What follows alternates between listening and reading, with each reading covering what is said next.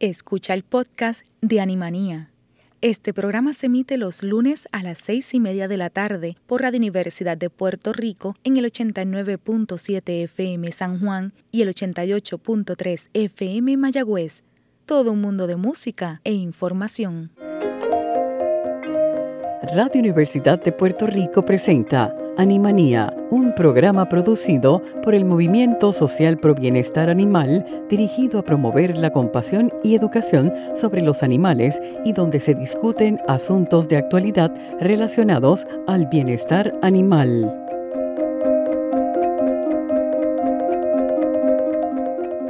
Buenas tardes, gente. Soy Lilian García y estás en sintonía de Animanía por Cadena Radio Universidad de Puerto Rico.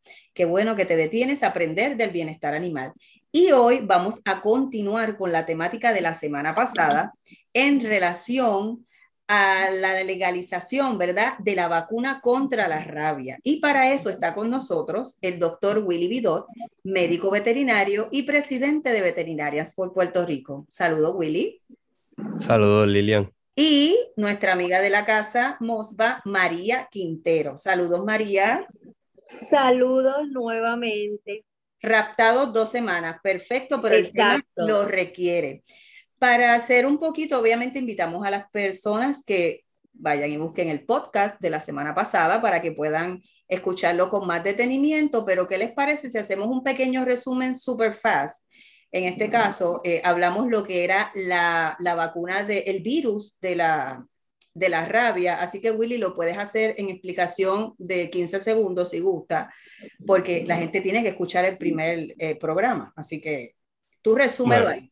Bueno, que escuchen el primer programa, pero en básico es la rabia es un virus que usualmente se transmite por la saliva y por lo menos en el mundo lo más común es por la, se transmite por los perros, eh, por lo menos hablando hacia los humanos y sobre 60 mil personas mueren de la rabia en el mundo anualmente. Perfecto, resumen, váyase a buscar el, el podcast pasado, eso es de ahí. Nos quedamos hablando y hablamos un poco de que en Estados Unidos hay estados que requieren la vacuna de la rabia, otros no, también hablamos que habían países que eran eh, libres de rabia y creo que uno de los que mencionó Willy eh, fue Hawái, estoy bien, ¿verdad? Sí, está, estado, dijiste país, pero sí, estado libre de rabia. Estado, ajá, es Hawái, que era free, free rabia. Este, y también hablamos, y ahí fue que nos quedamos, que María casi no me deja terminar el programa con la pregunta, de este documento legal donde obviamente eh, te dice estos estados cómo eh, se maneja lo de la vacuna de la rabia y nos quedamos hablando de que en la gran mayoría te especificaba que quien va a colocar la vacuna de la rabia es un médico veterinario. Punto. Sí, en muchos estados, si ves el documento, dice license veterinarian, en otros dice bajo supervisión directa de un veterinario licenciado, que eso es similar a lo que dice en Puerto Rico. En otros eh, estados, estoy viendo aquí Alabama y me da, me interesa porque dice rabies officer. Y yo pienso que es que también ellos, a oficiales, a de, de policías como tal, que se dedican a a Animal Control, a lo mejor les dan el permiso, eh, los entrenan para vacunar y los les dan el permiso para vacunar eh, contra la rabia. Exacto. Este documento es bien interesante y lo pueden buscar, o sea, es público. Está en la página de AVMA eh, y es público y tiene cada estado y le desglosa toda esta información. Obviamente no vamos a discutir cada estado porque es muchísimo, pero es bien interesante. Y hablábamos la semana pasada de que en el caso de Hawái, eh, estas áreas decía, eh, no especifica, eh, y, no, y nos, ¿verdad? Hacíamos broma el hecho, bueno, pues como es libre de rabia, pues lo más seguro ni, ni vacunas de rabia deben de tener. esa fue el relajo de la semana pasada, porque dice no especifica, o sea que no tenemos idea cómo ellos le hacen con eso. Lo, lo interesante de, de, eso es, es, como toda ley que, que tratan de ser vaga, creo que es la palabra, en, en ciertos temas, pero cuando lees un poquito más allá, pues dice que, que, los animales tienen que tener un certificado de salud con la información del lote y número de serie de la vacuna, que sinceramente la persona que puede hacer un certificado de salud sería un veterinario. Eh, ve que se contradice, yo creo que eso nos pasa en todos lados, porque aquí nos pasa con las leyes igual. Yo sobre todo con María, ¿verdad? Que he tenido oportunidad de dialogar un poco más de leyes.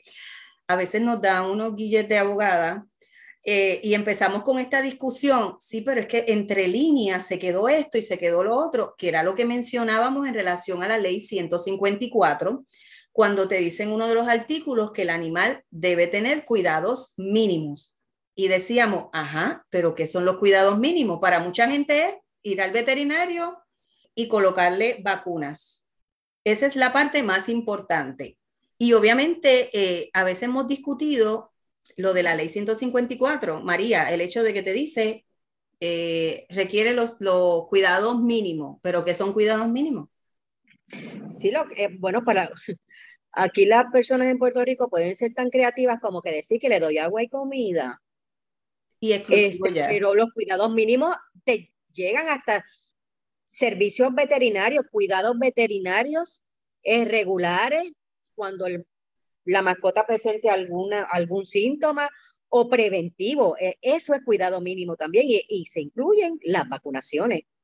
Y no solamente de rabia, hay otro combo de vacunas que es igual o más importante todavía, porque el, riesgo es mayor que eso el doctor mencionó algo en el programa anterior, lo del 5 en 1, por ejemplo.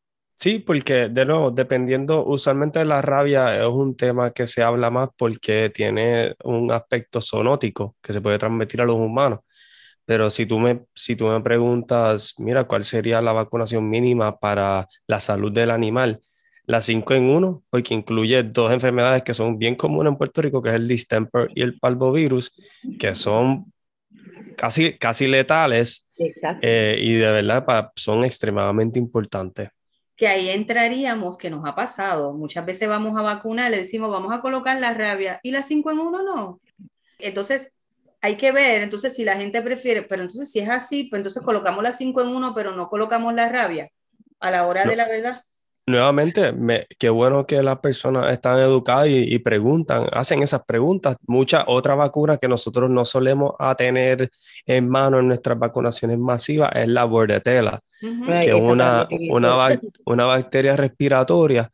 Y mucha gente nos pregunta, ah, ¿y la bordetela? Y, y qué bueno, definitivamente son sumamente importantes vacunar a tus mascotas al igual que yo me vacuné cuando mis papás me vacunaron cuando chiquito y todavía me pongo la de, la de influenza anualmente y entonces la de coronavirus y, y, la de rabia, que lo hablamos en el programa anterior, como yo soy de alto riesgo porque trabajo con muchas mascotas eh, en mi trabajo y cuando hago las actividades en Puerto Rico, pues yo también me tengo que estar pendiente a estar vacunado contra la rabia.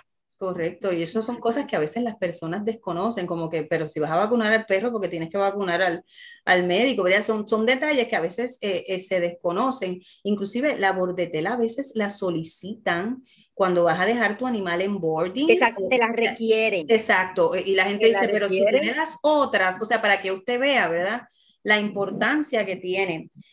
Eh, habíamos mencionado, mm, no sé, no sé si lo repetimos aquí en este programa ahora, Puerto Rico, la vacuna de la rabia no es compulsoria.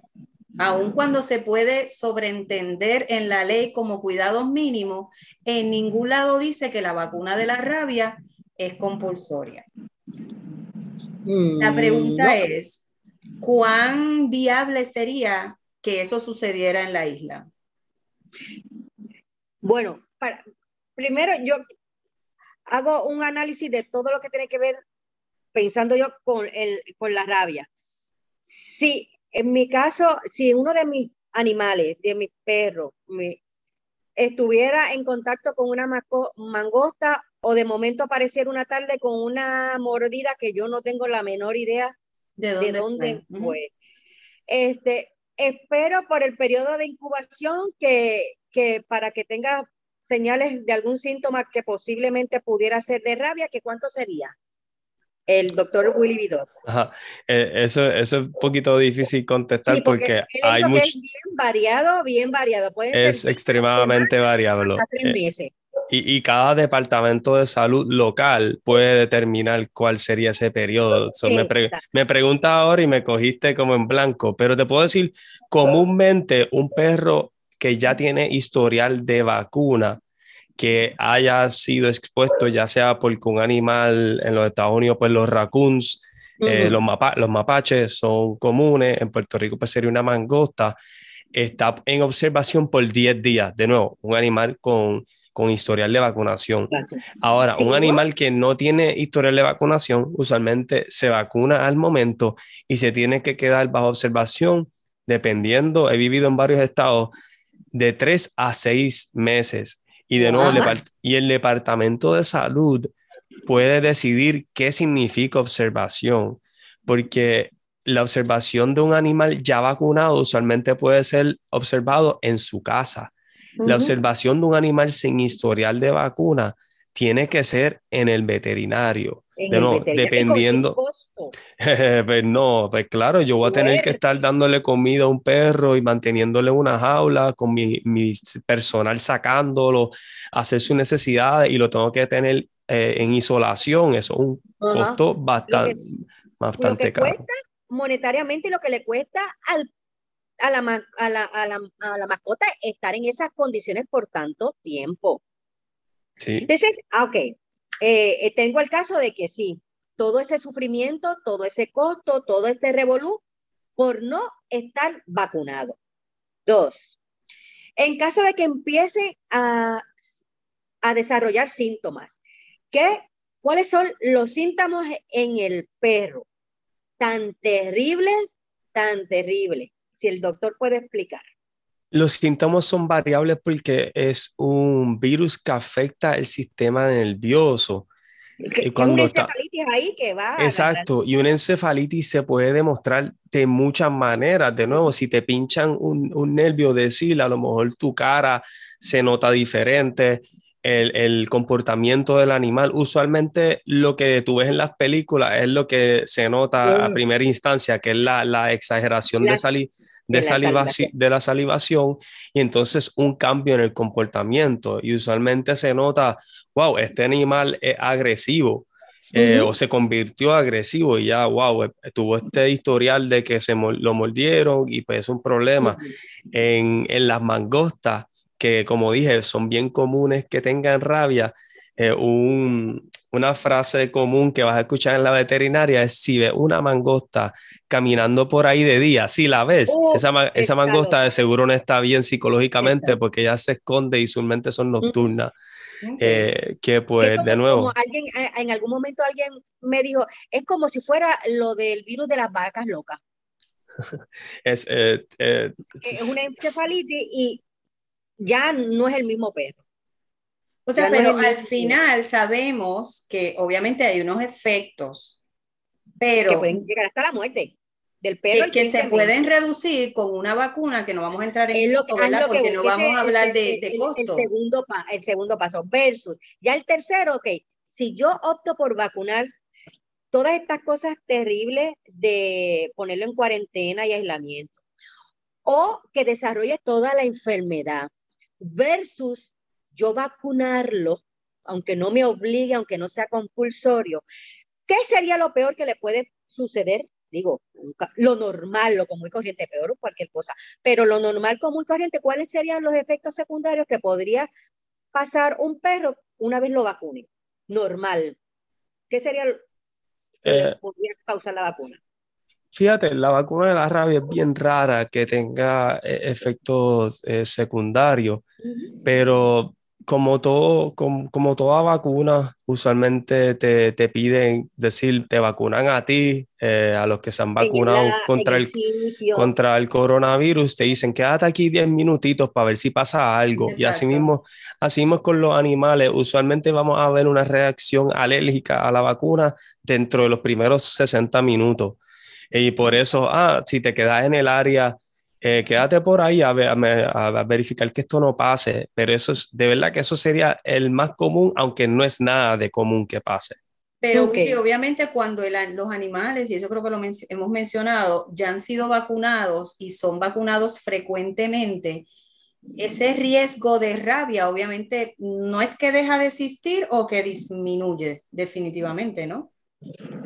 Bueno, una vez tu cuerpo eh, tiene anticuerpos, eh, cada cuerpo es diferente porque he escuchado de veterinarios que nos han, dado, nos han vacunado con un booster en 10 años y, todavía, sí, sus títulos están en tremendo punto. Yo, eh, mi ejemplo que lo mencioné en el episodio pasado, era que en mi trabajo me verifican los títulos cada año y eh, hubo un año que fue como cuatro años después de la primera vacunación que mis títulos estaban bajitos, o me tuvieron que dar un booster. So, de nuevo, cada persona y cada animal es bien diferente. Eh, y pero, pero sí, de verdad que al fin del día hay que seguir las instrucciones de su médico veterinario y el producto que él use, que ya sea la vacuna de un año o la vacuna de tres años. Y al final del día... En, en, el caso de que lo que lo más, que como los bebés, que se le puede poner, no sé, el perro se puede estar un poquito, no sé, si el caso aplica, de como los bebés, si amotetado o algo, no sé, lo más que le pudiera pasar a un popi o algo, pero nada se compara, cualquier cosa que, mm, que no le va a pasar como efecto secundario, nada justifica el riesgo de que una un, un, un, animalito suyo pase los primeros dos puntos, que tenga que estar en cuarentena en caso de una mordida, en condiciones tristes, o pase por la enfermedad y muera cuando puede, es una enfermedad totalmente prevenible con una vacuna, que el riesgo de, eh, es casi inexistente de que tenga algún efecto secundario por la vacuna.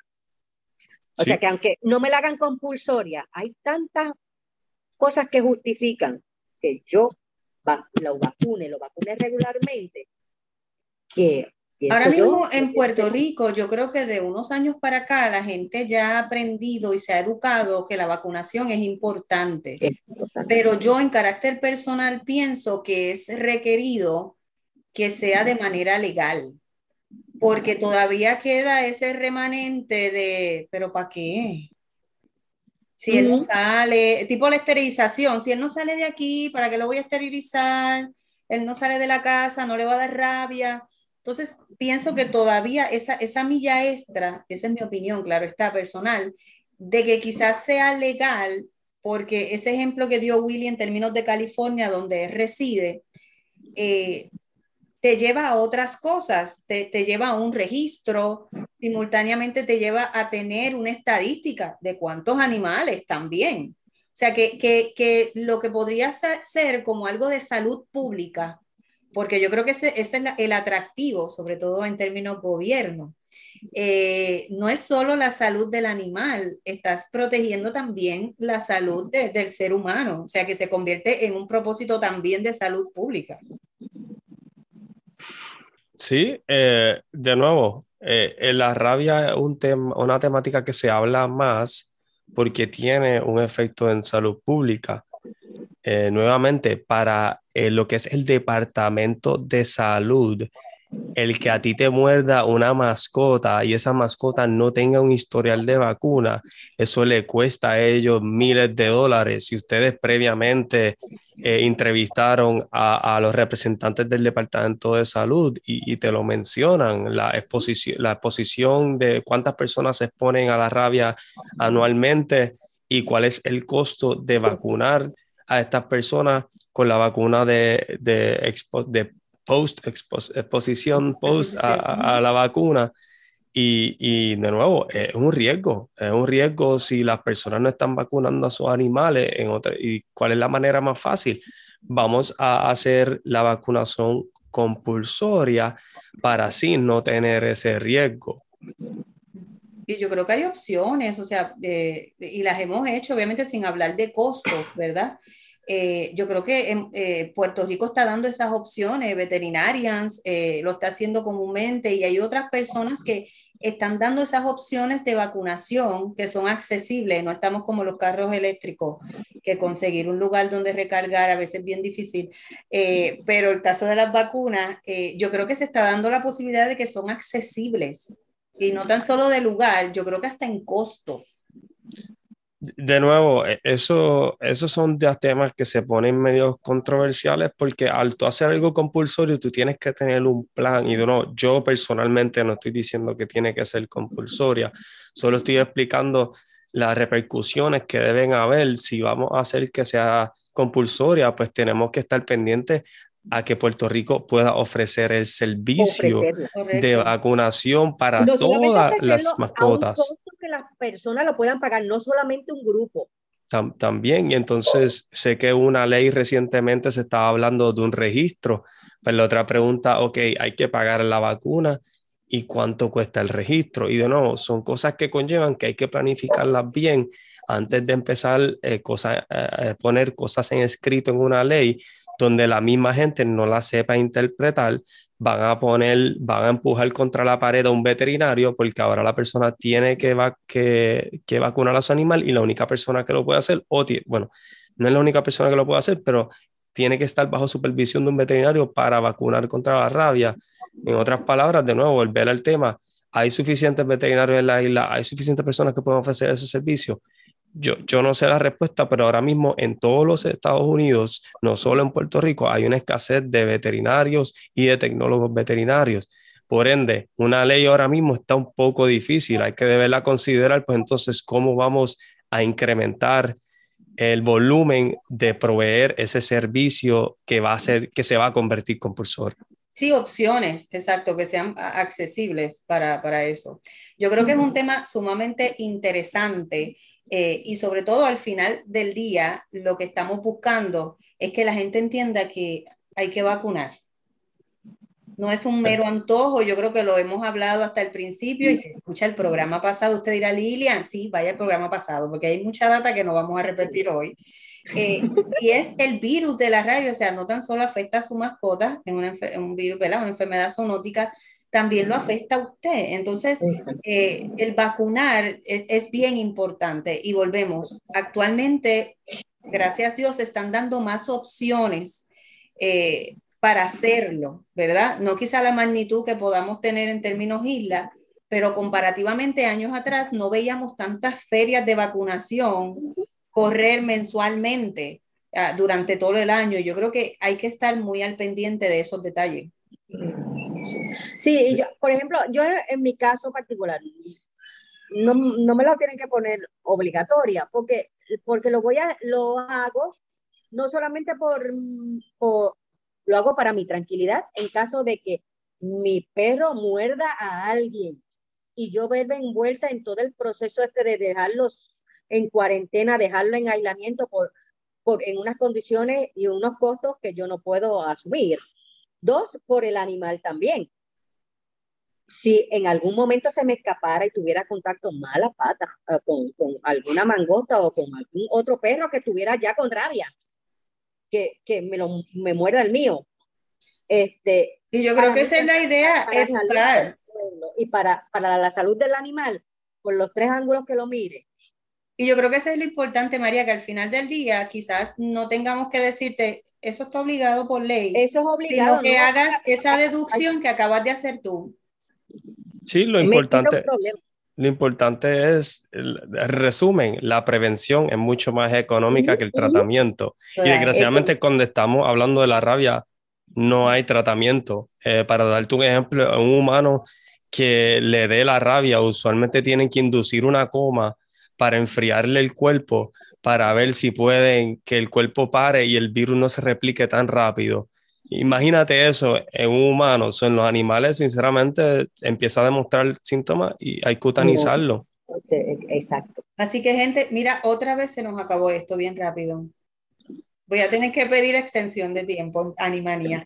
Este, pero yo creo que traímos a la mesa diferentes eh, temáticas, ¿no? Relacionadas a la rabia, con la única intención de que usted entienda que es importante vacunar a nuestras mascotas por la salud de ellos, pero también por la salud y el bienestar de nosotros. Así que, gente, gracias por estar hoy con nosotros en Animanía. Eh, gracias por la invitación. Siempre se aprende. Sí, un montón. Gracias, un placer. Claro, así que gente, Animanía, regresa en breve. Hola, soy Víctor Alicea, actor puertorriqueño, y apoyo al movimiento social pro bienestar animal Esteriliza a tu mascota. Es tu responsabilidad. Gente, los invitamos a que busquen mayor información de nuestra organización, el Movimiento Social Pro Bienestar Animal, MOSPA. Somos una organización sin fines de lucro dedicada a educar en relación al bienestar animal para ayudar a controlar la sobrepoblación y maltrato en Puerto Rico. Realizamos eh, alianzas y acuerdos colaborativos tanto con empresas públicas como privadas, con la única intención de poder lograr mayor alcance dentro del progreso del bienestar animal. Si le interesa ser voluntario, comuníquese con nosotros. Estamos en las redes sociales, tanto en Facebook, Instagram, Twitter y YouTube. Ahora sí, hemos llegado al final de un programa más de Animanía. Agradezco la dirección técnica de Radio Universidad y los espero el próximo lunes a las seis y media de la tarde. Recuerde, seamos compasivos con nuestros animales. Buenas noches el Movimiento Social Pro Bienestar Animal presentó Animanía. Los esperamos para una nueva edición el próximo lunes a las 6 y 30 de la tarde por Cadena Radio Universidad de Puerto Rico. Acaba de escuchar el podcast de Animanía.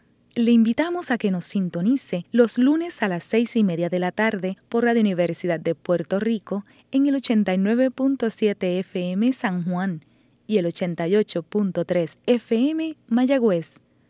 Todo un mundo de música e información.